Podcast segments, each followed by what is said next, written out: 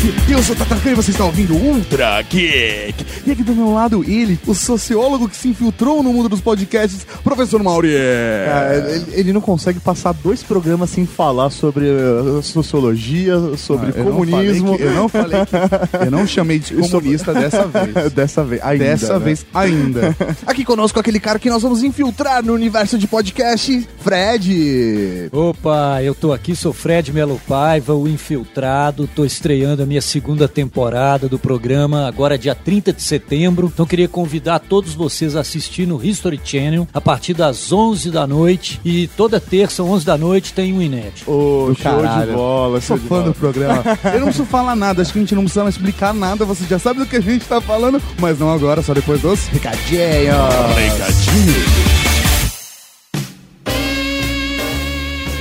Recadinhos do coração. Coração não, caralho. Tá bom, recadinhos.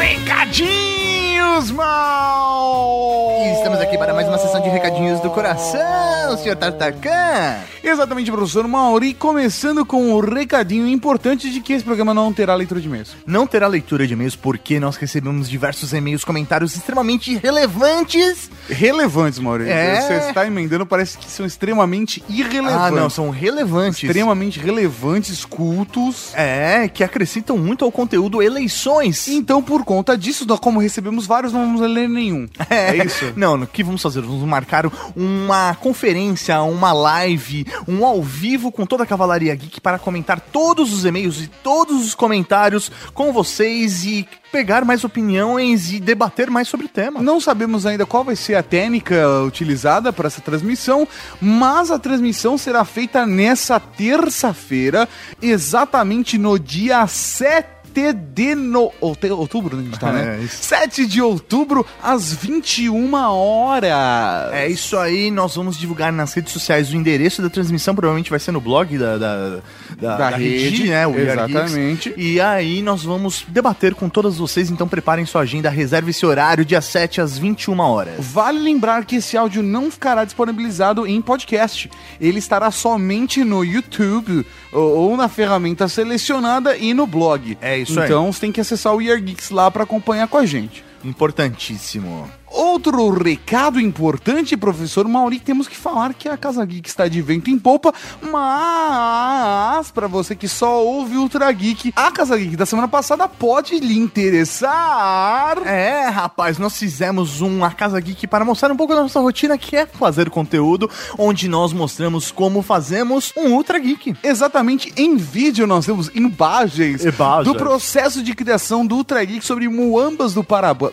Muambas mu- é, é do Paraguai, né, cara? Então é tudo ao contrário, tudo errado, tudo muambas do Paraguai com o Ricardo e com a Bárbara. Está fantástico, fenomenal. Nós discutimos e abordamos ponto a ponto como é feito um Ultra Geek. Você vai ter imagens disso. Coisa linda de Deus, aproveita lá, se inscreve no canal A Casa Geek do YouTube. Dá um joinha pros seus amiguinhos. É isso aí, inscreve em todas as redes sociais. Compartilha. Ah, rapaz. Aproveitando também esse momento para avisar que o Ultra Geek esteve lá em outro podcast. Exatamente, no outro podcast, não, no podcast irmão, no Radiofóbia, número 148, o professor Mauri não estava presente, mas se você, assim como eu, gosta de sacanear o professor Mauri, escute o programa onde nós sacaneamos ele do começo ao fim. Ah, Foi eu- eu fenomenal. não- Eu não, gostei da brincadeira, porque isso É verdade. é, revelou um segredo de família. Agora, se, é isso. Se você quer saber qual é esse segredo, ouça o Radiofobia 148. O link está aqui no post.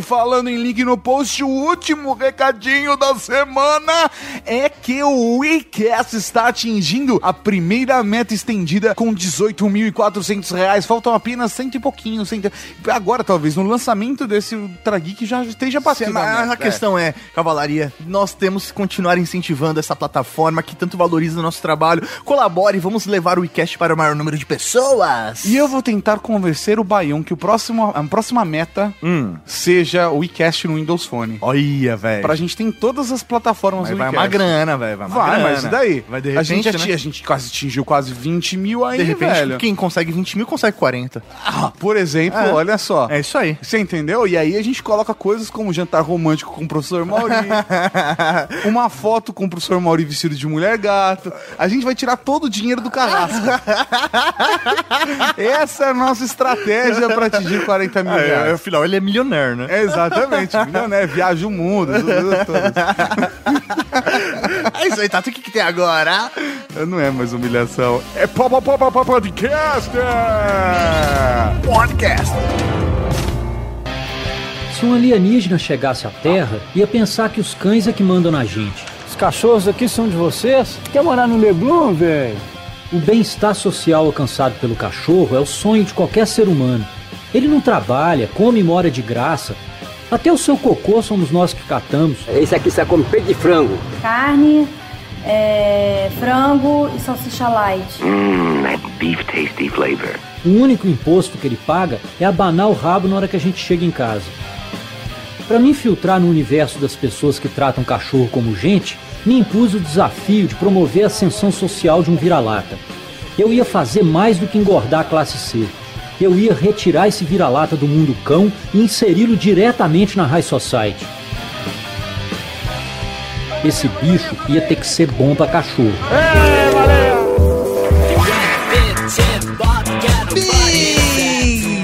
Beleza! Hoje tivemos a oportunidade, o prazer de estarmos aqui com o Fred pra falar sobre O Infiltrado. E cara, eu admito, eu sou realmente fã do, do Obrigado, programa. Assim, meu velho. a primeira coisa que eu queria te perguntar é da onde surgiu a ideia de vocês criarem esse programa e como surgiu essa parada louca, sabe? Porque eu nunca tinha visto nenhum conteúdo parecido com esse, sabe? Eu Isso é, televisão é, normalmente é uns formatos mais quadradinhos, né? Uns negócios mais enlatados e vocês saíram um pouco dessa caixa. É, essa é a- o Infiltrado, a ideia original do Infiltrado é de um inglês que é o diretor do, do programa, que é o Gideon Bolton. É um inglês maluco, velho. É um inglês que um cara que saiu da Inglaterra, mulher, né, velho? Aham. Veio parar aqui ficou.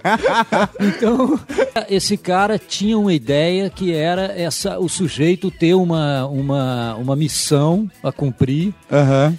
E com isso fazer algum tipo de, de fazer jornalismo com isso, fazer um documentário em que ele tem uma missão a cumprir. Aham. Isso aí é você. Não, não, não chega a ser tão original. Você tem um monte de, de nego fazendo esse tipo de coisa assim, desde Borat ou Aham. Michael Moore, né? Sim, sim, se É, ou ou o Louis Terrot, que é o- um cara da BBC, que era a nossa principal referência. Mas aí, quando chegou no Brasil, né, cara, ele trouxe essa ideia e começamos a começaram a procurar o cara pra fazer isso. E aí me encontraram. Aham. é, eles foram pesquisando assim, a coisa precisava ser sincera. Eu, eu mineiro, um atleticano fanático, ex-punk, ateu. Eu, eu- eu também sou, eu também sou meio comunista. Aí foi criando aquele, aquele perfil, falando, pô, esse cara é meio estranho.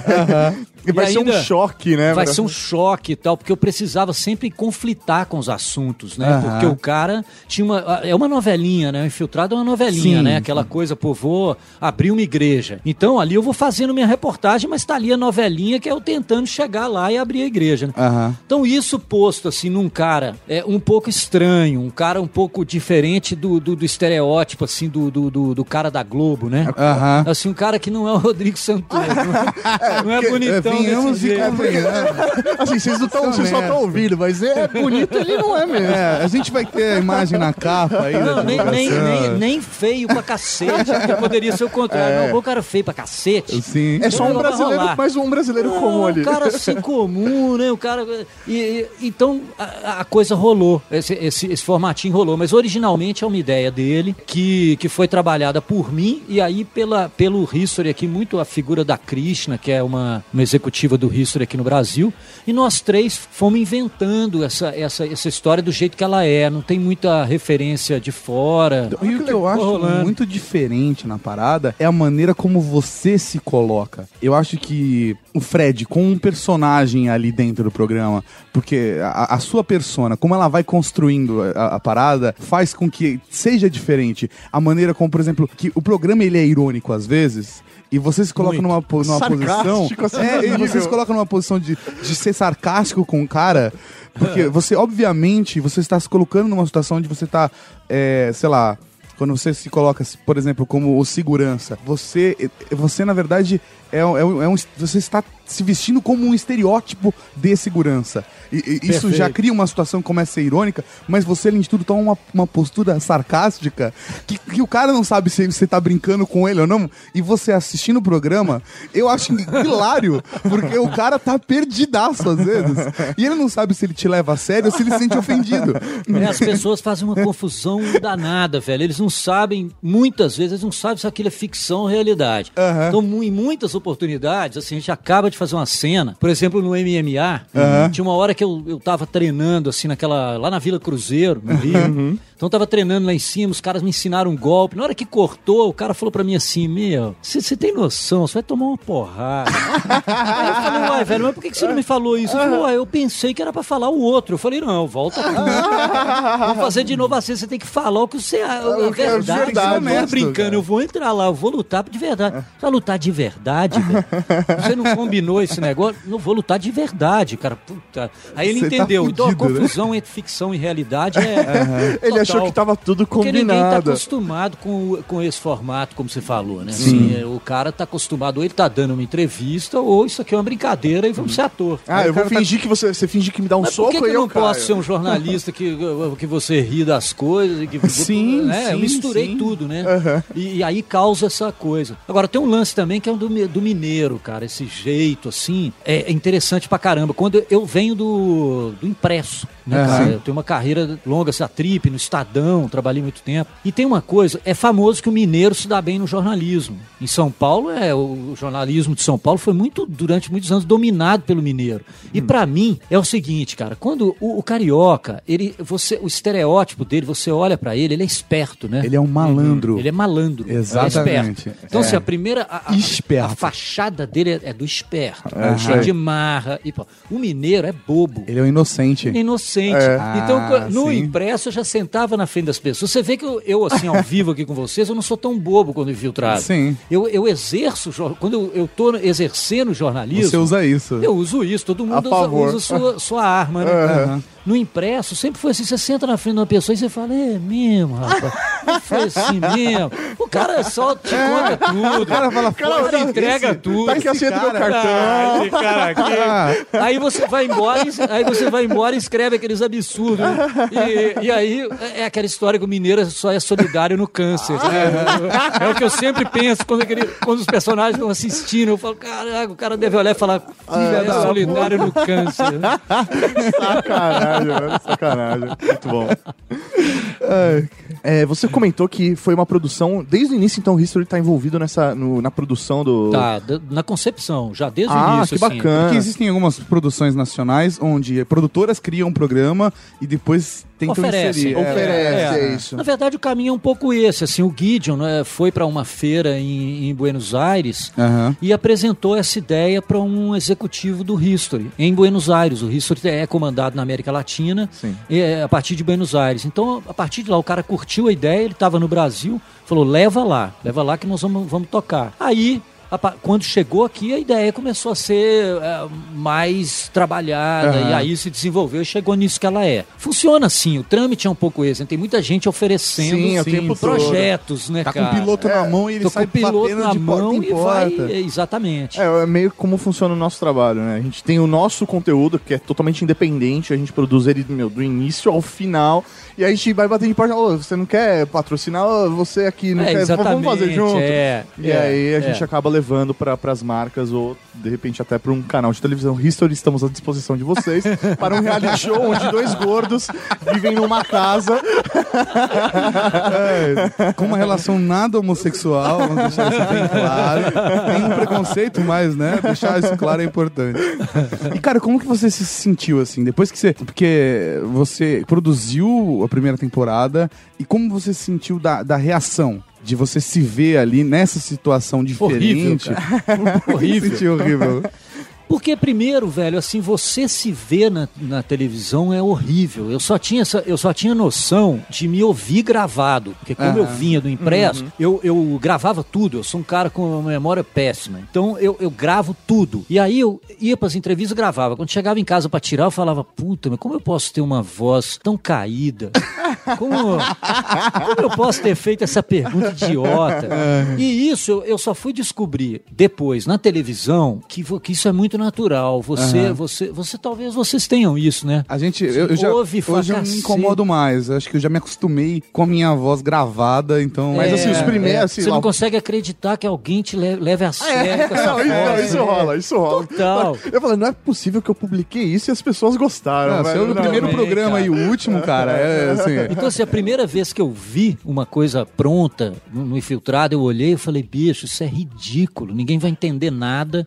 Eu fiz esse texto aí, que é um texto legal, eu escrevo bem, eu escrevia daquele jeito engraçado, sempre escrevi assim. Eu falei, esse, esse, esse cara não vão entender nada que tô escrito, isso só funciona no escrito. Essa, é, eu tô, eu, eu fiquei engraçado, eu não queria ser engraçado, eu nu- nunca tive a intenção de ser Aham. engraçado. E aí, quando rolou esse cara engraçado, eu interpretava assim, velho, eu sou ridículo. Na verdade, eu sou ridículo, com uma voz ridícula. Eu, eu gaguejo, vou fazer a pergunta, eu. É, pô, ah, mamãe. Os caras come- cortavam, né, velho? Pra, Aham. pra editar, eu falava, olha só, velho, eu dou trabalho até pro cara que tá editando, que não, não consigo fazer a pergunta. Achava tudo horrível, cara.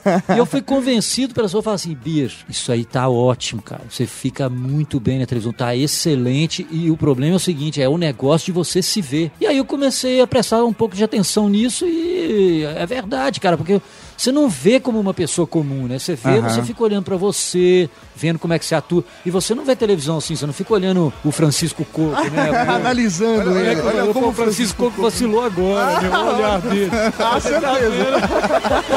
É, você sabe, porque né, você se lembra, puta, eu, eu vacilei nessa hora. Só que ninguém sabe que você vacilou nessa hora. E aí as pessoas deixam passar, isso é normal, isso é normal. Isso é normal. Na primeira encruzilhada. Por que, que tem que ser encruzilhada? Porque a encruzilhada para poder abrir. Tá descruzando o que você está pedindo. Então tem que ser num caminho cruzado, né? Pra descruzar, Pra né? descruzar. Ô Luar, ô Luar. Mãe Rita escolheu espertamente uma encruzilhada em frente a um banco que era para poder dar um gás no ebó. Mas eu não ia aceitar qualquer banco desse Brasilzão emergente, senão eu ia estar deixando barato, né? Não podemos ir pro Banco Central? Podemos, onde é o Banco Central? Porque aí é o banco dos bancos, né? O Banco e onde é o Central. Banco Central? Onde é o Banco Central? Banco Central é aonde? Central é pra lá, na Presidente Vargas. É aqui não tem. Como era longe, o ajudante veio com outra sugestão. Vamos lá no Banco Americano. É Com esse negócio da crise nos Estados Unidos, a gente ir pro Banco Americano não é. Não, banco é banco. Banco é que tem dinheiro. Ah, que eu fico é, preocupado de fazer um negócio direito, né? Aqui, Banco do Brasil, aqui até os carros estão parando pro senhor. Tá bom, então bora. Eu quero. Exu, Omosba. Ogunhê Patacuri, Ogunhê Orixá. Caó Cabecilha Xangô, Caó meu pai. Quero. Oxóssia Caçador. Eu aço sanha, eu aça. Robobó Exu Maré. Robobó Ele tenha prosperidade, que ele tenha dinheiro. Quero décimo terceiro, Isso. Décimo quarto, décimo quinto, igual. Isso, que a partir desse momento que seja resolvido, ó, sete pau mais sete pau, que as portas de dinheiro de pau sejam abertas. Uma coisa que eu reparei na primeira temporada é que você também narra o programa, né? Você interage Sim. não só ali ao vivo com as pessoas, mas tem a sua narração de fundo, Sim, que muitas vezes faz contraponto com as suas atitudes durante o programa. Você que realmente escreve esses textos, eles, eles já são pré-preparados? Como é que é esse processo de Eu escrevo ele de, de cabo a rabo, o texto, o texto do programa é meu. Ele tem dois propósitos, assim. Um, ele faz a amarração de uma cena com outra. Isso acontece muito em produções que, que não tem dinheiro. Porque daí ele olha e fala, não tem um cara da continuidade. Não, né, porque no, no- no fundo, assim, se você fosse fazer o infiltrado com todo o dinheiro, é aquela coisa que eu, eu digo assim, pô, eu tava aqui na Vila Cruzeiro, pô, como é que eu vou aparecer depois lá no Leblon, né? Com outro personagem. Eu falo, não, eu tava aqui, aí eu pensei tal coisa e fui e fiz lá no Leblon. É, então eu, eu- eu conto em palavras alguma coisa que poderia estar em on, né? Sim, entendi. Então, é característico disso. E, e outra coisa, eu saquei que era muito legal você refletir sobre aquilo que aconteceu com distanciamento. Então, se você vê, eu narro no passado. Então, eu narro como se aquilo lá tivesse acontecido. Então, como uma coisa que já aconteceu, você tem todo o direito de, de pensar a respeito dela, refletir Aham, sobre legal. ela. Então, eu, eu, eu faço isso. Agora, eu brinco muito com a. Eu sou muito irônico, né? Sim. Meu texto é muito engraçado, irônico. E né? assim, é, é, o seu tom de voz nessa narração, ele permanece. Então você não faz um tom de voz pra ser irônico. O cara, se ele não prestar atenção, ele vai levar aquilo e beleza. Agora, se você começa a pegar os detalhes das frases, a ironia, ela tá ali, meu, implícita. um cara dura, né? Pra mim, É, cara, é o muito melhor exemplo disso é quando você está numa instituição católica com uma galera e tem uma estátua de um preto velho, que é uma instituição católica, cara, extremamente dogmática. Super. Sabe? E, e tem um preto velho ali. Você questiona o cara, mas isso Eles não estão tá eles estão detonando a- a- É. o candomblé, né? Eu falei que tinha consultado com a preta velha, estão detonando. É. É isso aqui, não sei o que. Aí eu olho. Um preto velho no lá um fundo. preto velho com umas guimbas de cigarro. Uai, mas e aí? E aí, o que cara? esse preto velho tá fazendo aqui, né? E, e você colocou o cara numa situação, porque faz parte da nossa cultura, sei lá. A gente tem uma loucura no Brasil de, de, de misturar, sabe? A gente tem uma mistureba religiosa muito Total. louca. E aí, quando você vê, cara, uma situação dessa, onde você pressionou o cara e você colocou, você inverteu, ele tava te julgando e você julgou, ele falou, "Ô, mas e você? Aí ele, ele fica sem resposta. Eu acho que esse- essas características, essas coisinhas que acontecem são muito loucas, sabe? São, são, são. É, esse, esse episódio tem isso pra caramba, né, cara? Um pouco antes, né? Esse é episódio sobre magia popular. né? Um pouco antes, eu, eu saio dessa preta velha e entro numa igreja católica, porque ela fica em frente à igreja católica, aquela Aham. senhora, mãe Rita. E, eu, e lá. Aquela de- cena que soltou a fumaça em você? Não, ela não é. Não, ela não é a senhora que soltou, ela é a senhora que soltou fumar. Pô, tá longe já a primeira temporada. Porque assim, né? Eu fui ela esfumaçado algumas vezes. Por uma galera ali. beleza, beleza, beleza. Ela é a pessoa, a primeira pessoa que eu vou numa banquinha dela com a intenção de ficar rico. Aham. Porque eu queria fazer uma, uma, uma história, contar histo- alguma história em torno desse negócio da magia popular. Acho o seu amado em três dias. Então eu vou dar uma pesquisada, falo, pô, mas que- qual a seara que vocês atuam? Porque eu não estou precisando achar amada, né? Em três dias, que eu já estou amando a minha própria mulher, não tem problema. Aham. Saúde, aparentemente, tô bem. Então, ah, só sobrou dinheiro. Ó, dinheiro, então. Dinheiro, queremos dinheiro. Quem não quer, né? Ela fala que eu vou ganhar o salário do William Bond. É. Aí você vai fazer a encruzilhada ali entre os bancos, né? Porque Foi, muito bom. Muito bom, cara. A cena é muito boa. Essa cena é muito boa. eu queria o Banco Central, mas pode ser esse Eu né? queria o Banco É, Central. porque ela me leva pro Banco do Brasil. Aí eu olho e falo, mas eu não tenho conta no Banco do Brasil. não tem problema. Eu falo, não, mas como não tem problema? Não tenho conta aqui. Eu, Pô, minha conta é no Bradesco. Porra, mas... Então ela fica naquela situação, aí o assistente dela, não, vamos pro Citibank. Eu falo, não, pô, os caras faliram, estavam falidos. Muito bom, muito bom. Essa, essa é muito Uma, boa. uma dessa situação também, da sua narração, desse contraponto, é da, da baleia, da cachorrinha, que, o episódio que você vai fazer a ascensão social da cachorra. Ascensão social. Isso, A ascensão da classe D. Real. Isso é muito bom, porque já é um soco no estômago da galera, porque é o sonho do cara, né? A possibilidade de um ser humano mudar de classe social já é um absurdo, né? Agora, vamos mudar a classe social de um cachorro. A sua narração naquele programa, enquanto ela tá numa cobertura, é muito boa, porque está fazendo justamente, olha só, ela subiu, ela tá é, tomando água de coco. Você, é, meu, é coisa que às vezes uma pessoa não tem acesso, né? E a cachorra tá lá. Não, e ao mesmo tempo, bom. sei lá, eu vi a crítica das pessoas que estão se preocupando mais com os animaizinhos, não que seja errado, mas que as pessoas que se preocupam com os animais e dão pra eles, às vezes, um luxo que, que às vezes poderia dar o mínimo pro animal e ajudar um ser humano. E aí tem essa, a, a parada do maluco que, sei lá, da, da dondoca, a maneira como a dondoca trata o bichinho, as festas pro bichinho, assim, coisas... Carrinho de bebê, É, cara, passeando no Leblon de carrinho Você tá de tendo uma bebê. discussão ali, sabe, econômica, social e ao mesmo tempo você mostrando situações ridículas. O cara cantando au, au, au, au, eu não consigo entender até agora. Qual é daquele cara? Eu não sei, cara, aquele, aquele foi que, orelhas de cocker, né? Tem orelhas de cocker. É, eu não sei até agora qual Tem é uma dele. situação naquele episódio que pouca gente sacou assim, mas que eu acho muito legal e, e tem a ver com isso que você tá falando. Tem uma hora que eu vou a- aquele, aquela suípa, né, que fica embaixo do viaduto, que é onde os cachorros ficam lá, uns 3 mil cachorros, Aham. cachorro que não tem pra onde ir e tal. E eles não querem receber a cachorra, eu- porque eu tento Sim. devolver a cachorra, porque eu não Exatamente. consegui promover a ascensão da cachorra, também não quero ficar com a cachorra.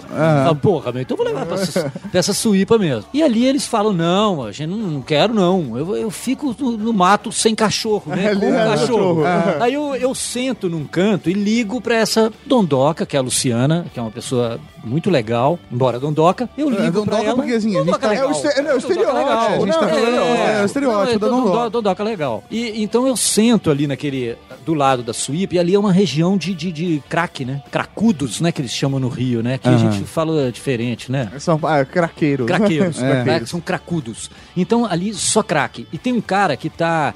Tem uns panos no chão, coisa de crack, de pessoa que usa crack. Eu puxo uma, uma cobertinha, que é a roupa do cidadão do crack, ponho o cachorro em cima e a gente abre a câmera assim, então tá aquela devastação humana do meu lado e eu ligo pra Luciana e falo, pô, Luciana, eu tava aqui, tô levando pra Suípa. Ela fala, de jeito nenhum, meu, a Suípa é. Esse lugar é o inferno dos cachorros. Traz pra cá que eu vou ficar com ele. Quer dizer, exatamente isso. Quer dizer, enquanto tá ali, quer dizer, enquanto O aquele cara cara, ali é só lado. um pano que eu joguei. Sim, É sim, muito sim. foda. Então é, é foda. Eu gosto muito disso no infiltrado, cara, porque no fundo a gente, a gente reflete, né? Profundamente sobre determinadas coisas, a gente deixa as pessoas pensando e ao mesmo tempo a gente ri pra cacete de tudo, né? Aham. É, imagina você vivenciar isso, cara. É, é porque são situações que, obviamente, são pré-determinadas. Ah, não, a gente vai passar em tal lugar, Claro, a gente claro. vai fazer. Tem tal- uma- um Mas assim, anterior. Imagino que deve ter umas surpresas também. Não, mas a, a espontaneidade é porque você tá lidando com seres humanos ali, Aham. você tá lidando com pessoas com situações que você não tem como ter controle. Eu acho que essa experiência de você viver ali em cada um daqueles episódios, de conhecer pessoas, viver situações que a gente nem imaginaria que iria passar, né? É, ele tem o Infiltrado tem uma pesquisa de personagem muito legal, velho. Muito legal. Assim, os caras são escolhidos a dedo e eu sou muito preservado nisso. Eu acompanho desde o início. Eu faço o acompanhamento dessa pesquisa, é, quem é que a gente vai encontrar, que tipo de personagem eu quero, como é que a gente vai achar esses caras. Isso eu faço como jornalista, como a experiência que eu tenho. Agora, quando eu vou pro, pro set na filmagem, eu fico escondido dentro do carro. Então o neguinho já visitou, já foi lá, já viu como é, mas eu tô lá. Na hora que é pra valer, me solta lá e eu nunca vi a pessoa com quem eu tô lidando ali. Legal, Aham. justamente pra Sabe, ser é algo feito- natural. Feito pra isso, pra ser natural. Nem cumprimento, cara. Nem conta. A gente fica escondendo. Às vezes vai num lugar, o cara tá saindo, o cara tá saindo. Tchau. Aham. Eu, eu me escondo pra eu encontrar o cara e ser um, opa, velho, beleza, verdadeiro, né? Sim, sim, Legal, sim. legal. Pra não ficar aquela coisa assim, ó, prazer, então vamos lá. Gravando, ô, prazer. Ô, prazer. Aí zoa É. tudo, cara, porque ninguém é ator. Eu sou cara bem canastrão. Se for depender disso, né? Não, mas, mas, mas você tem que usar um pouco da atuação ali. É, eu sinto que, obviamente, você é honesto, mas tem momentos que, sei lá, eu assistindo falo. O Fred sabe o que ele tá fazendo, ele, fa- ele sabe que ele tá se colocando numa situação ridícula. Total. É, e, É. e ele, ele, e ele entende, ele compreende mais do que o- as pessoas à sua volta que você tá numa situação irônica. Porque, obviamente, vocês construíram um roteiro e você sabe a mensagem que você quer passar com aquilo. Com aquilo. Claro, Então, claro. assim, é, aí às vezes eu vejo você tendo que atuar e se colocando nessas situações de propósito. Claro, acho que até aquilo que eu te falei sobre esse jeito é, do, do estereótipo do mineiro que eu sempre, sempre usei no, no jornalismo, já é, é uma espécie de atuação, né? Sim, sim. E claro que quando eu tô ali, cara, quando você escuta uns absurdos, às vezes são cômicos, às vezes são ridículos, né? Às vezes são dementes, né? Você fala, Aham. Caralho, que esse cara não pode ficar falar isso. E eu, eu deixo o cara, eu entrego a corda, né? Sim. Vai, vai, vai, aí. vai, vamos lá, vamos lá. Não, e, e eu acho que essa situação do mineiro que você falou tem tudo a ver, porque situações como, por exemplo, no episódio do político, ou, ou- no episódio onde você decide montar a sua igreja, são episódios onde essa sua inocência faz com que o cara fale mais do que. E você percebe que o cara ele, tá, fa- entregando o jogo ele dele. tá falando cara. pro ingênuo, né? É. Agora, acho que tem uma coisa que é importante, é legal falar, assim. Eu acho que o Brasil, cara, os programas brasileiros, eles escracham muito as pessoas, né? Os personagens. O humor brasileiro faz isso pra caramba, né? Sim, sim, sim. Desde sempre. E o humor inglês, mais inglês, que é um pouco o, que é um pouco a onda do infiltrado, acho que isso é uma- um grande encontro entre eu e o Gideon. O cara é aquilo lá, ele, o que ele via de humor na infância dele é isso. Sim. Né? Isso. Desmonta essa situação, porque se você imediatamente tira um sarro da cara do cara e o, e o cara percebe, porque óbvio, é grosseiro, né? Aham. Aquilo morre, cara. A confiança morre. Sim, então eu não sim. faço isso nunca, né? O cara Sim. tá lá. Tanto que, apesar de tudo, cara, eu consegui ter um único inimigo na, na primeira temporada. Eu tenho mano. uma pessoa, eu tenho uma pessoa Que ficou puta da vida. que ficou puto, que não gostou e que. e que- Mas depois sabe, que tenho- foi editado o tenho programa. um processo. Depois que foi ao ar. Aham. Eu tenho um processo. Assim, eu tenho um processo, foi retirado, que é ridículo do episódio de política. Aham, e por uma questão boba de, de, de, assim, não é. Poderia, não sei se vocês se recordam bem, mas é de um político que cuida de. Originalmente ele é um surfista, que Ah. cuida de surf. Aham. E eu, no- nos, sabe, nos meus office, eu, eu tô tratando de bicicleta, ele fala de surf, e no- nos office eu falo, pô, mas isso, eu tava pensando em andar de bicicleta, né? Aham. Não tava pensando em andar de prancha, de surf, né? Aham. Na rua. Então, aquilo, essas coisas, esse cara reclamou, esse cara ficou chateado. Se sentiu ofendido se sentiu ofendido, maneira, tá no direito dele se sentir ofendido. Agora, ninguém mais. Até hoje, todos, todos os episódios da igreja.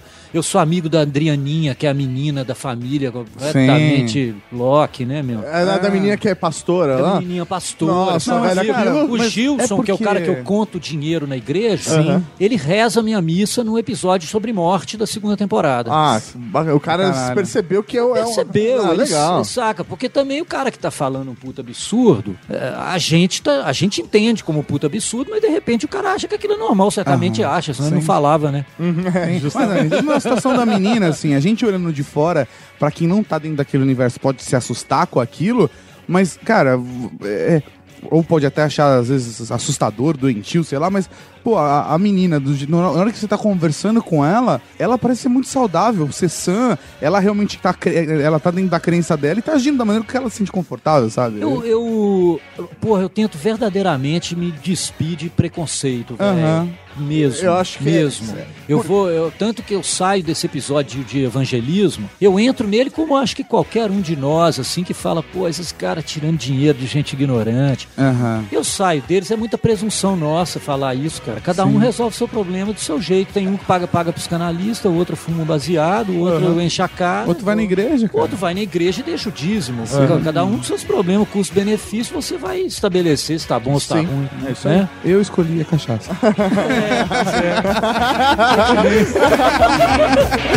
Pode montar uma igreja.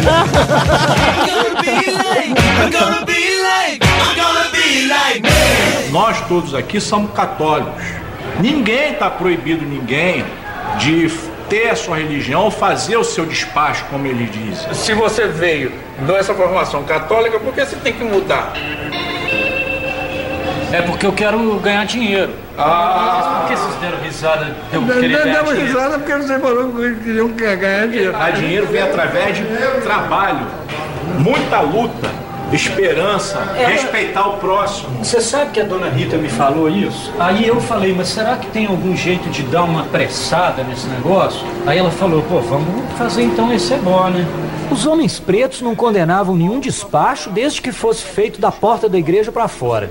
Eles eram católicos puros, com pedigree, e queriam que escolhesse entre o sagrado ou a magia. Eu tava até achando coerente, mas. Olha lá, mas um preto velho não é uma coisa muito. Não, não é, não é, não é uma coisa católica, né? Vem cá, você pode obrigar e dizer que não pode? Aí você jamais você vai criar um problema com alguém que veio botar. Porque ele veio botar porque tem a crença dela.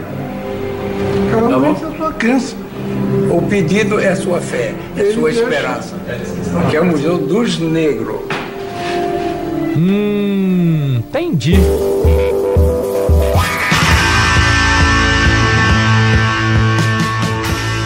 Agora, Fred, você tá com a segunda temporada, estreando agora dia 30. E, e quais foram as situações que você se colocou né, nessa segunda temporada? Bom, vamos lá. Os episódios são, são os seguintes: pornô, ele abre com pornô.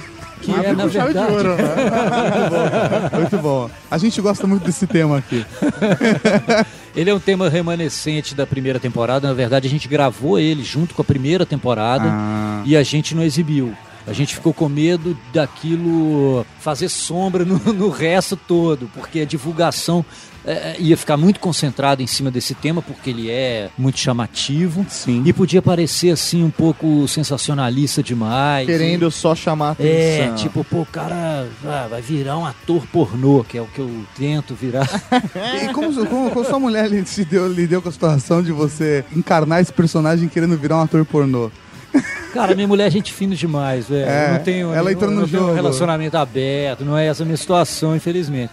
Mas é. Mas ela é muito gente fina, né, bicho? Ela entendeu o formato do programa e hoje em dia ela nunca me perguntou claramente assim, porra, meu, mas até onde foi isso, né? Aham. E. Eu te pergunto, então, até onde foi isso, cara? É, eu não posso, eu, eu, eu- porra, eu não posso te falar, senão acaba com o programa. ok. Dia Não, Gabriel, 30 de Eu te falo o setembro. seguinte, eu te falo o seguinte, cara. Talvez eu seja o único ator pornô do Brasil que teve a sua cena num festival pornô em Berlim. Caralho! Kid Bengala! Sensacional. O homem da terceira perna. Muito bom. É, mas o que, que mais se trata? Mas eu- Você virou então ator pornô. É, ok, virou ator pornô. Então, assim, eu fui um ator pornô. Eu fui um ator pornô. A minha maneira, o episódio me leva a um cinema pornô muito diferente do que a gente tá, imagina de- a princípio. A indústria Aham. pornô brasileira acabou. Faliu, Sim. não existe. Uhum. No mundo inteiro ela, ela, ela é uma coisa decadente, né? A internet matou, né? A, a É, é, acho que é a distribuição livre disso, né? Ou, A distribuição repente, livre disso. se eles. E eu acho que é questão de se fica- adaptar, tá, né? tá- tá complicado competir com o leste europeu, né? É então, né? Mas. é, suecas. É isso que eu falar. Aqui no Brasil, aqui no Brasil, sim. Talvez o pornô brasileiro casar venda com mais elas, lá né? fora. Você vai pra lá e fala, porra, vou pegar essa mendiga aqui e vou cuidar dela. É, exatamente. Vou tirar ela Vou da levar rua. pra, levar pra mamãe ver, né? Vamos Aqui, fazer a mamãe, ascensão ó. social da mendiga da Suécia. Isso. Esses programas ninguém faz, né?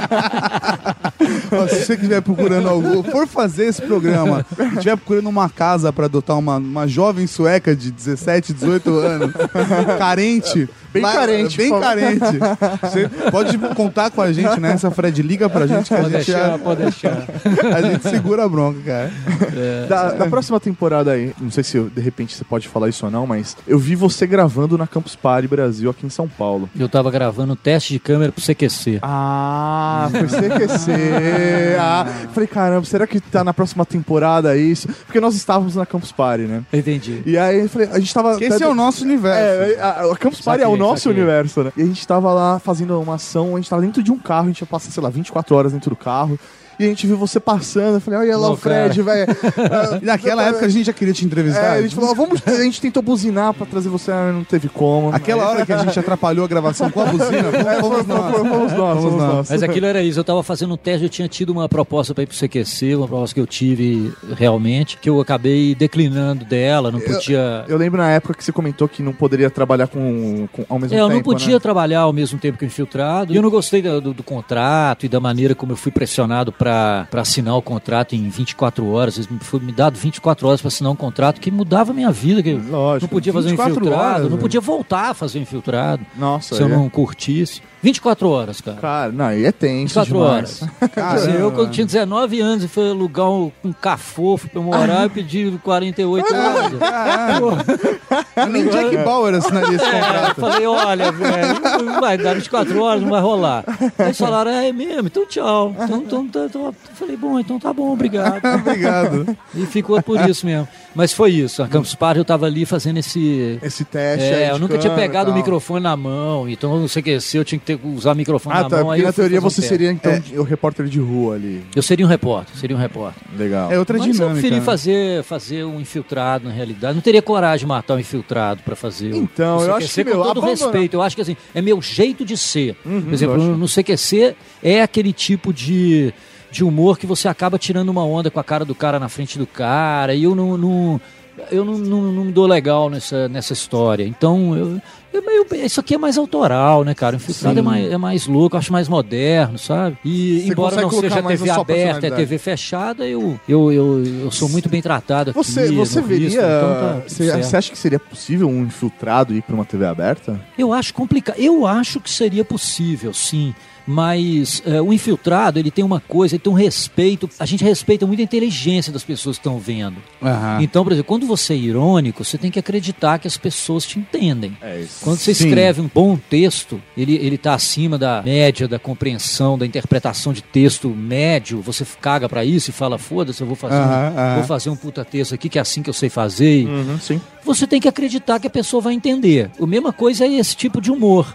Quando você faz um humor escrachadão, ou como o CQC, por exemplo, nesse teste, eu tinha que ser igual o infiltrado. A única coisa que eles me pediram é, quando o cara te responder uma coisa estapafúrdia, uma coisa idiota, você te- olha para a câmera e, e, de alguma maneira, com seu olhar, comunica isso ao, ao, Olha que ao absurdo, público. né? Quando eu faço isso, acabou a minha relação com esse cara que eu tô entrevistando. Porque se é, eu olho com o meu olho, eu olho e falo assim, com, com o olhar eu digo assim, olha aqui o que esse idiota tá me dizendo. Aham. Olha, esse idiota tá me dizendo aqui. Você, você hora que quebra a quarta parede, isso, mas o cara do seu o lado viu isso. né? idiota viu você fazer isso e acabou. Assim, ele já não Se confia mais em você. aham. Então não tem, co- essas duas coisas são incompatíveis, né? Sim. Fazer o infiltrado e olhar pra câmera e dizer, esse cara é um idiota. Eu admito que assistindo o programa, tem vezes que eu, eu, eu não sei exatamente é, se você está sacaneando o cara ou se você está entendendo a do cara. Porque tem horas que Eu fica te claro. juro que eu tô entendendo o cara. É mesmo? É. Te juro que eu tô entendendo o cara. É, até É porque eu. ah, só que ah, você não precisa. Porque ah, reforçar isso. Se Ele tá fazendo isso o sozinho, cara né? tá fazendo isso sozinho. Ele eu, tá eu sacaneando. fazendo um genuíno esforço de entender. Aham. Então o cara me diz uma pataquada e você diz, puta, é mesmo? Nossa. Deixa, deixa eu tentar pensar como Puta, você mas pra... e se for assim? Quer dizer, aí vai- emburacando cada vez mais. né? Aham. Mas ele, como Ele tá diz, cavando a própria cova e gostam, você só eles tá gostam do perguntando. programa. Na hora que sai, eles gostam, porque eles se sentem ouvido, respeitado. Sim. Agora, o- as outras pessoas que estão vendo, parte delas, olham aquilo e falam, nossa, olha que loucura que esse cara tá falando, sem que eu precise é, explicitar eu, eu não achei que você foi desrespeitoso com ninguém Ah, no- nunca. nos meus offs, eu, eu aceito que às vezes eu tiro uma onda. Mas ah, é porque a- No, no- no off você. porque aí eu me dou o direito de depois, refletindo sobre aquilo, ter ideias mais profundas. Sim. É como se estou eu comigo mesmo, fazendo aquele relato e tal. E a- até, acho que um, um momento que eu falei, velho, não é possível, que é o do bolo do Roberto Carlos. Não, velho, não, sério, esse- essa hora, velho, eu fiquei tão. Assim, porque foi um gesto tão genuíno de carinho do Roberto Carlos ter dado o bolo pro maluco. Ele tava ali na festa, ele tava na festa do cara. E aí o cara guardou o bolo Por nove anos. por nove. E você pede pra comer o bolo. É, porque você vê, a minha missão, eu tinha ido encontrar esse cara, você vê que coisa genuína. Eu tinha ido encontrar esse cara porque eu precisava, uma certa altura, algum deles, acho que o Raul Seixas Sósia, me disse que eu preciso, eu preciso, é, é, como é que fala, introjectar o, o- o Roberto Carlos. Você ele tem que estar ele, precisa dentro de mim. ele. Eu sou, você vê que eu sou parecido com o Roberto Carlos. igualzinho, igualzinho. Eu sou parecido com ele. Mas eu sou um péssimo sósia dele, enquanto tem um japonês daqui da Liberdade que é igual. O Roberto Carlos japonês. Tanto que eu vejo, eu falo, se esse cara pode ser o rei, eu posso ser Yoko Ono. Então, pô... então eu vejo aquela incrível oportunidade, aquele bolo era fisicamente A a, introjecção do Roberto Carlos, Sim, né? sim, sim, Ao sim. comer um pedaço daquele bolo, eu estaria comendo um pedaço Da alma, do- da, da essência. comendo o Roberto Carlos. É, então, eu, coloquei, eu coloquei a alma, a essência pra te salvar. Dizer, Ali estava a essência do Roberto Carlos. Então, eu peço carinhosamente se eu posso comer um pedaço, né? E ele fica, né? De jeito nenhum. Você né, come minha mulher, mas você não Dobra nesse aquele bolo. bolo. Você come minha mulher, Só mas não um toca no bolo. né? Que era uma pílula de Roberto Carlos. né? Então tinha, tudo era condizente com a minha jornada no episódio, né? Não, mas a, a- situação. E a loucura é dele. a loucura eu- do cara. É a loucura eu não dele. preciso falar nada, né? O cara te apresenta, isso aqui é um bolo que eu peguei há nove anos. "Caralho, naquele negócio alumínio é, ali, né? amarelo, né? O negócio já tinha ficado amarelo. O chantilly ali. bolo, o que que não? Mas assim, até. Bolores, né? É. O cara, às vezes, ele até ele assiste e ele gosta, porque provavelmente todas as pessoas à volta dele devem zoar ele, devem criticar ele. Quando ele vê ele num programa de televisão falando sobre aquilo que ele realmente acredita, porque alguém deu essa oportunidade pra ele, é a realização. A realização dele, eu encontrei esse cara, por exemplo, é um cara que tem enorme carinho por mim, cara. Eu encontrei ele sem querer, eu tava gravando a, a segunda temporada no Rio, um episódio sobre capitalistas. Aham. Então eu tava no, numa rua. Ah, esse programa eu tinha quero um- ver, cara. Tinha um cara, um camelô, que. Uma história tipo Silvio Santos. Esse cara ficou milionário e ele dá palestra nos Estados Unidos. Ele é o David Camelot. Olha que nome. É, ele, inclusive ele é um meio imponente. Shakespeare, né? É. David Camelot. E o David Camelot, eu tava com esse cara me ensinando, que daqui a pouco vem, eu olho, tá o só, esse sósia do rei. Então eu encontro esse cara, ele, porra, de braços abertos, assim, pô, meu, foi sensacional aquilo. É uma Que bom, que, que bom é que realmente ele ficou grato, velho, porque a situação do bolo era é bem difícil. Agora, deixa eu fazer uma pergunta, cara. É... Porque, assim, aqui nós temos um contraponto, eu e o Mauri. O, o Mauri, ele é um cara que tende, tem uma tendência mais esquerdista, Aham. tá? Ele é um cara que estudou sociologia, ele é o cara que... Eu tomo banho. É, é, ele é um dos poucos que eu conheço que, que, que não fumou maconha e toma banho. Mas é, não que eu seja o testemunha de qualquer uma das duas situações. e o Mauri é um cara mais esquerda, mais comum, etc, Aham. sabe? Tem o manifesto no- do- de livro de cabeceira, saca? E eu sou um cara Entendi. mais liberal. Eu, tô no, no- no- eu não chego a ser o, o tradicionalista, o Cê- quadrado cê- e tal. Você ainda não chega, chega a ser o Roger, né? do traje, né? Não, não, não, não, não, não. Um pouco antes do Danilo, né? Porque eu tenho o Roger e tenho o Danilo, né? É, eu tô ali quase. Mas eu sou um cara mais pro outro lado. E eu quero saber o que você falou do capitalista ali nesse episódio da segunda Eu temporada. sou um cara de esquerda, velho. Eu- Sim, não, tá né, claro. tá claro. Eu, eu sou um cara, assim, eu fui punk na minha adolescência. O punk, curiosamente, aqui no, aqui no Brasil, ele, ele é anarquista no Sim, mundo, sim, né? Mas sim. o Brasil, ele, ele nasce num momento que é o momento de, de, de nascimento do PT. E eles têm um... um nascem justamente nesse, nesse ABC... Aham. nessa- nesse subúrbio de São Paulo, né? Então, Nós somos do ABC. vocês são do ABC. Do ABC. é, então eu, eu tenho isso muito comigo, é uma coisa de uma formação é, de família, mas também de, de- dessa história do punk, assim, que me marcou profundamente, né? As pessoas falam, pô, o cara que é punk um dia nunca mais deixa de ser, né? Aham. Então eu tenho um pouco isso. E eu tenho essa, essa, a minha concepção é muito mais de esquerda. Eu acho que o Estado tem que intervir, que as políticas é, de intervenção do Estado, questão de cota, de tudo, são, são necessárias. Então eu tenho essa, essa formação. Então eu levo isso, você vê, eu acho que eu falei para vocês, né, sempre o tema ele tem que conflitar comigo. Aham. Então, é, é, se tem uma coisa que eu tenho um bode profundo e tal, cara, são é da maneira como como a- as empresas qualificam o sucesso das pessoas lá dentro, os Aham. executivos como eles como eles né, é uma, uma coisa que promove sempre o filho da puta no final das Sim, contas, né? cara, é, Porra, é. A, a primeira premissa pra você ser um, um grande Executivo, capitalista de sucesso, tem- um grande executivo, você tem que ser um filho da puta. Aham. Então, é, é, é, isso é muito contrário às coisas que eu penso. Eu faço, eu crio, o infiltrado é feito, é uma criação coletiva, cara. O cara que faz, o que filma, nosso cinegrafista, ele é importante pra caramba, tanto quanto o diretor, eu. é, ali é, é um- é uma criação horizontal dentro Aham. do que pode ser, porque nós não estamos numa estrutura tão anárquica, né? Sim, sim, mas. Mas é Cada um tem sua maneira. importância pra um construção sua daquela ideia. Então aquilo é muito chocante pra mim, né? Pô, eu vou, eu vou por exemplo, me, me fazer um curso numa empresa canadense chamada Eagles Flight. Aham. Só que pra me tornar um líder, você imagina, né, velho? Aonde eu me meto, né? É, Imagina eu consigo você- imaginar. você- Aquelas teorias, né? É, é, o cara cara, precisa tem pular que de paraquedas, entendeu? Porque você precisa lidar com a situação de tensão. Eu falei, não, pular de paraquedas, nem fudendo. Não entra. Já cheguei lá, olhei aquele teco-teco, nesse teco-teco não vou entrar. Isso aqui é uma opala voador, cara. Isso aqui é uma belina. Entra aqui não. Não, isso aqui nunca caiu, entra lá dentro pra você ver. Aí eu entro, o teto é amarelo, de cigarro, sabe? Falei, que é isso, meu filho? Isso aqui tem de um cinzeiro, vou voar aqui não.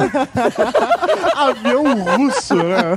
Isso nunca mas sempre tem a primeira vez, seu filho da puta. Mas é muito bom, velho, porque eu, eu pego e eu consigo, eu curto muito infiltrado por isso, né, velho? Eu, eu consigo, eu consigo fazer um pouco de política, colocar Aham. minhas ideias. Sim, sim. Então eu acabo chegando numa certa hora, o questionamento vira o tempo, né? No fundo a gente vende o nosso tempo no, no- Aham. no- no Tá capitalismo. discutindo mais valia aí. Então, porra, eu no final das contas eu dou o meu jeito de virar um capitalista, mas vendendo. Ao seu modo. É, ao meu modo, sabe? Vendendo ideias no farol, sabe? Eu estou sempre come- começando por baixo, sempre.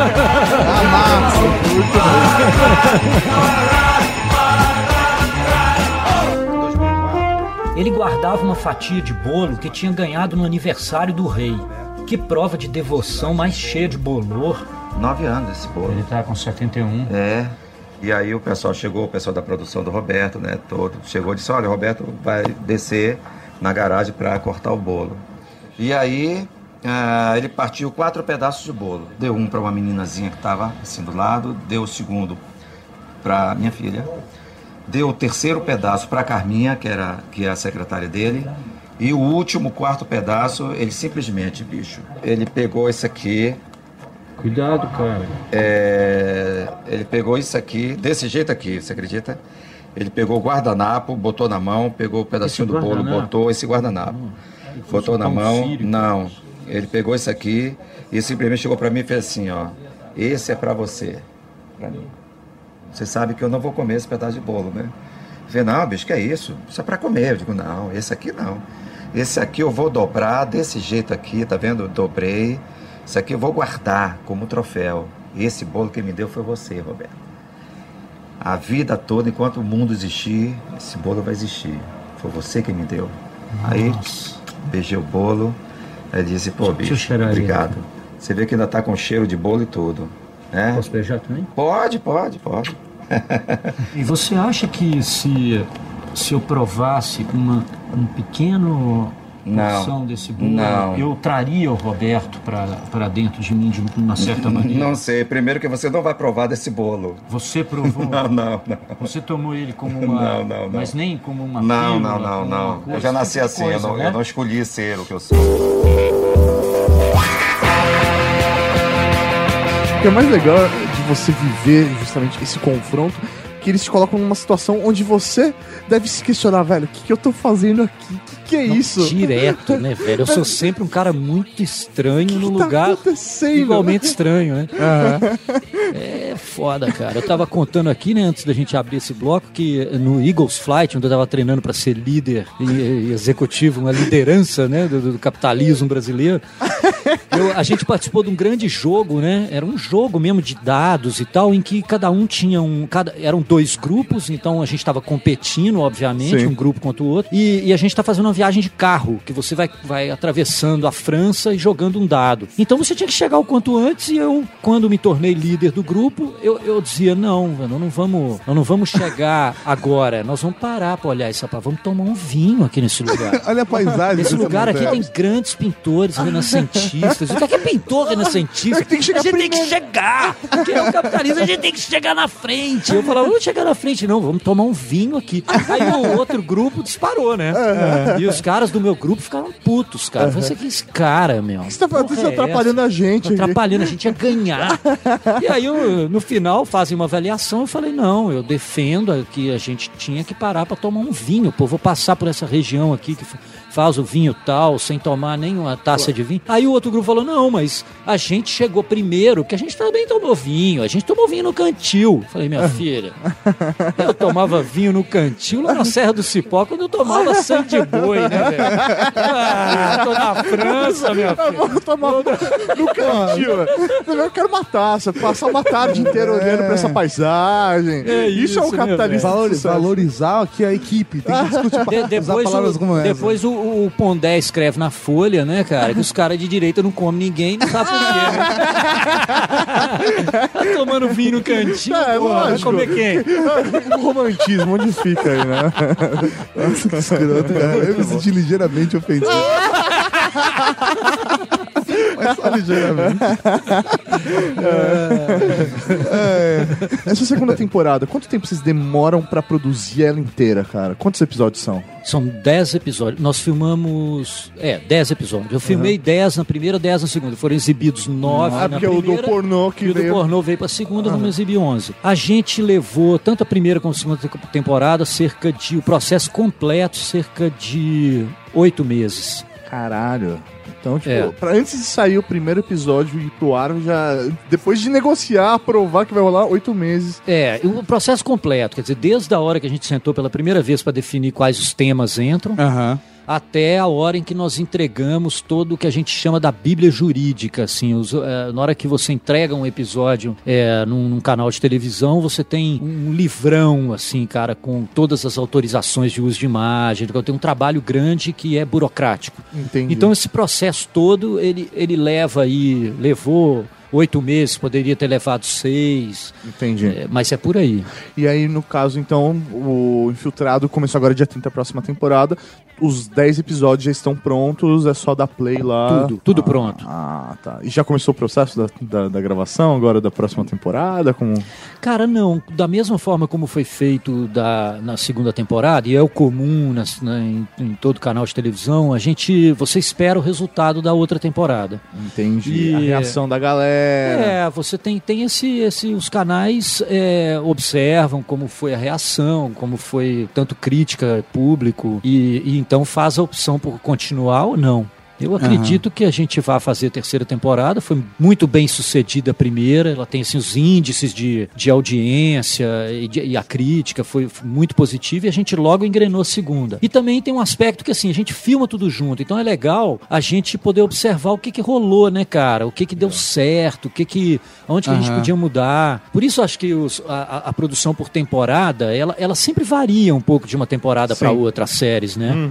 Que é um elas vão melhorando. amadurecimento, é amadurecimento, né? O amadurecimento e o olhar também, eles vão aferindo, né, cara? Pô, o que que rolou aqui, o que que deu certo, o que que não foi muito legal, sabe? Entendi. Dessa essa segunda temporada tem esse- esses elementos. Por exemplo, a gente, embora tenha alguns episódios dessa temporada que são mais surreais, ainda tá no campo do freak, assim, a gente a- avaliou muito melhor os episódios que são que tem um assunto relevante de verdade. Quando a gente fala de evangelismo, segurança privada, Sim. quando a gente fala daquilo que é sério, né? Que tem influência na, na, na vida do Brasil e tal, de verdade, mas consegue fazer daquilo uma coisa é, é, engraçada, também um entretenimento tal, é o golaço. Então, na segunda temporada, a gente usa mais isso. Então, por exemplo, eu tenho. Eu faço um episódio Papai Noel. Aham. Que seria um pouco uma coisa leve e divertida, mas no fundo é um, é um episódio sobre consumo. Ah, é um episódio legal. sobre consumismo, sabe? Show de bola. A gente A- a tem uma gente- postura é. dessa aqui. é, sei lá, se eu chegar e falar, ah, vou gravar um programa sobre economia, meu, meu público vai falar, pô, que chato, não, Não, a gente, quero tem, falar um- a sobre gente tem economia. uma galera que vai gostar e falar economia do caralho. Não, mas é, Mas é uma minoria Pensando que numa massa, atenção, eles vão falar, pô, que chato, não vou baixar esse programa pra ouvir. Agora, se eu falar é, sobre o preço do smartphone que ele compra, intrinsecamente eu tô falando de economia pra Aham. ele, tô ensinando economia pra ele. A gente tá mas- falando de impostos, a gente tá falando de posturas, é, de, de taxas de importação, Ou- de lucros. É, isso aí. E ao mesmo tempo a gente tá falando de economia. de economia, só que eu tô levando pro dia a dia do cara. Por que que o Perfeito, smartphone dele perfeito. custa dois mil reais e não custa mil? Então, a gente tem essa postura aqui justamente porque, ah, dentro da nossa moral, a gente vê que o nosso conteúdo sempre tem que levar alguma coisa pro nosso público. Ele tem que sair de lá aprendendo alguma coisa. Pode ser com conhecimento ou pode ser porque ele teve um alívio do estresse dele, porque ele se divertiu ouvindo a gente, sabe? Mas alguma É, coisa ele eu- tirou dali. Eu me vejo, cara, eu me vejo fazendo política, velho. Uhum. É, não a política partidária, né? A política no sentido mais amplo, assim, cada... Tá exercendo a sua Pô, teve uma política. coisa que eu fiquei muito impressionado, assim, foi muito legal. No episódio sobre exor- exorcismo, a gente fecha a ele, eu tô, eu me transformo, me proponho a ser um exorcista, né? E, e- esse episódio culmina comigo roubando, assim, pedindo emprestado o microfone de um pregador evangélico e fazendo um, um- chamado ao meu exorcismo, porque as religiões elas demonizam o, o que elas estão a fim de demonizar de acordo Sim. com o interesse delas desde sempre, Sim, né? é, aí. Então eu falo, bom, eu vou ser um exorcista, eu posso ser da maneira como eu quiser. Então eu vou lá, pego o microfone desse cara e começo a, a fazer um discurso que é absolutamente contrário ao que o cara tá pregando ali, né? Eu falo, porra, meu, ó, se você nunca experimentou um baseado, você provavelmente tem um demônio no corpo. Se você, começa falando uns absurdos, crente primeiro, ele, ele tá distraído, eu peço pra fazer uma pregação, ele tá, começa a arrumar as coisas dele, ele- daí ele começa a olhar e caralho, velho. Ele vai O que entender, esse ele fala- desse cara tá falando? E o público dele, que tá ali em volta dele, são gente que tava interessado no, no discurso dele. Aham. E aí começa a criar um clima estranho, né? Tenso, Por que será, né? esse cara tá falando? O cara já quer, "Não, tá bom, tá bom, já quer pegar meu microfone. E eu vi um cara na minha frente, assim, eu vi um, um- um cara assim, revoltado, falando que esse cara tá falando, meu, em nome de. Como é que o cara fala em nome de Jesus, uma coisa dessa? E um cara que era um crente, cutuca, ele fala assim: Eu já vi esse cara na televisão. Ouve ele, ele, tem, ele, ele tá querendo te dizer alguma coisa. Olha só que da hora. Sabe? Eu falei, velho. eu falei, meu trabalho tá caralho, feito, velho. Tá Puta. feito, né? Do Porra, caralho. Porque Animal. isso- arrepiou, velho. É, eu Não, fiquei arrepiado. Falei, caralho, velho. Eu, eu era um cara. E, e aquilo que eu te falei, cara. Era um cara simples no Largo da Carioca. Olha que animal. Porque, assim, Sabe? no mínimo ele vai te fazer pensar, né? Ele Você tá não precisa querendo aceitar. te dizer alguma coisa. Seguro que ele tá querendo te dizer alguma coisa. Que foda do caralho Do isso. caralho, né? Nosso público é um público muito próximo da gente. Tanto que a gente começa o, o programa, o Tato, gritando Raul Cavalaria, que é o nome que o nosso público se, se deu, né? A Cavalaria Geek, que eles no- nos seguem aí pelo todo E Raul é nosso grito de guerra. e aí é o, é, o, é o público que nos segue através dos nossos conteúdos da internet e tal. E, pô, o feedback que eles nos dão é literalmente falar, meu, tô no caminho certo, sabe? É, é por isso, que eu faço dá isso. muita energia pra gente. É, é muito bacana. E a gente tá quase chorando. o programa foi tão divertido, A gente ele tá, a gente tá, a gente chorando. Vocês não estão vendo, mas a gente tá de mão dada, Ah. aqui os três. Ah, my lord. Kumbaya. É, é. Pra finalizar, cara, pra finalizar, qual foi a situação mais bizarra que você viveu no programa, que você chegou assim no final dela, ou sei lá, chegou em casa, deitou na cama, sabe? E falou: Eu não acredito que eu fiz isso na minha vida. Puta que eu pariu. Porque eu vivi isso. Tem alguma situação que te colocou no, no- Porra, nesse tem, feeling, cara? Tem, cara. Eu quero. ah, ah, eu quero pegar uma situação da. Teve uma situação assim muito boa dessa. Essa, na segunda temporada, eu vou conhecer as seitas do Planalto Central. Então, cara, por uma série de motivos que você vai ver no programa, eu, eu quero, eu tento fazer a minha própria seita. Então eu tenho que ter um arcabouço teórico que eu encontro, esse arcabouço teórico, e depois eu tenho que me fazer um líder religioso. Por causa desse arcabouço teórico, sem entregar o programa, eu me descubro JK. Eu, eu sou JK. Eu falo, eu sou JK. Porque JK não é JK.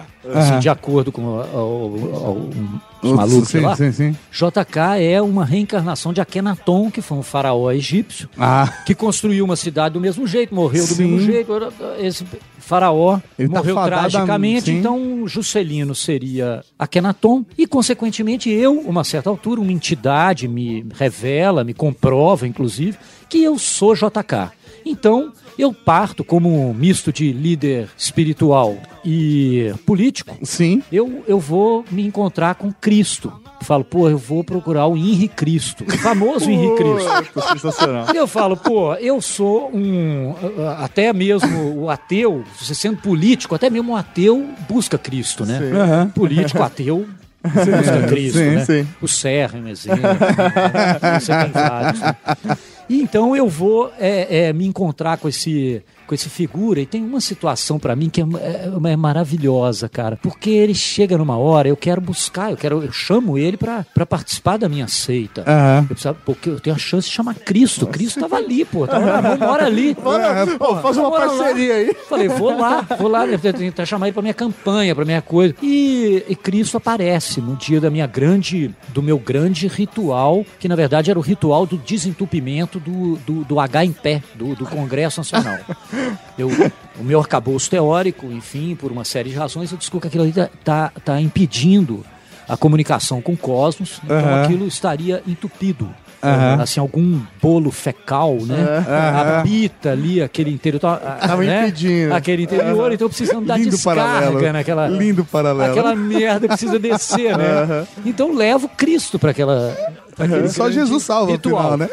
E aí ele não estava no bom dia. Cristo não estava no bom dia. e aí ele fala para mim. Ele chega e fala: olha, ele, se- ele explode assim uma hora e fala. Você, você, você, você tá aí, você fazendo esse negócio. Você acha que você é JK?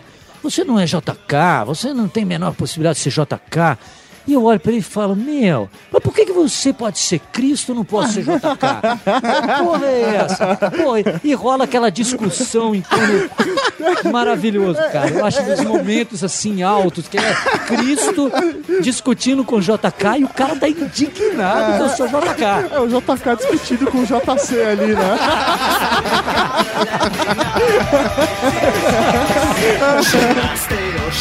Pro- o homem mesmo, porque antes a gente gravava o programa inteiro, né? Depois que duas vezes a gente perdeu o programa, na hora de dar stop, ah, beleza, acabou. Tira isso, dá stop. O arquivo simplesmente desaparece da máquina. Sumiu. A gente falou, vamos agora grava bloco por bloco pra garantir, aí só perde 15 minutos. É, exatamente. O máximo acontece sempre em 15 minutos. Você acabou de ouvir o Ultra Kick.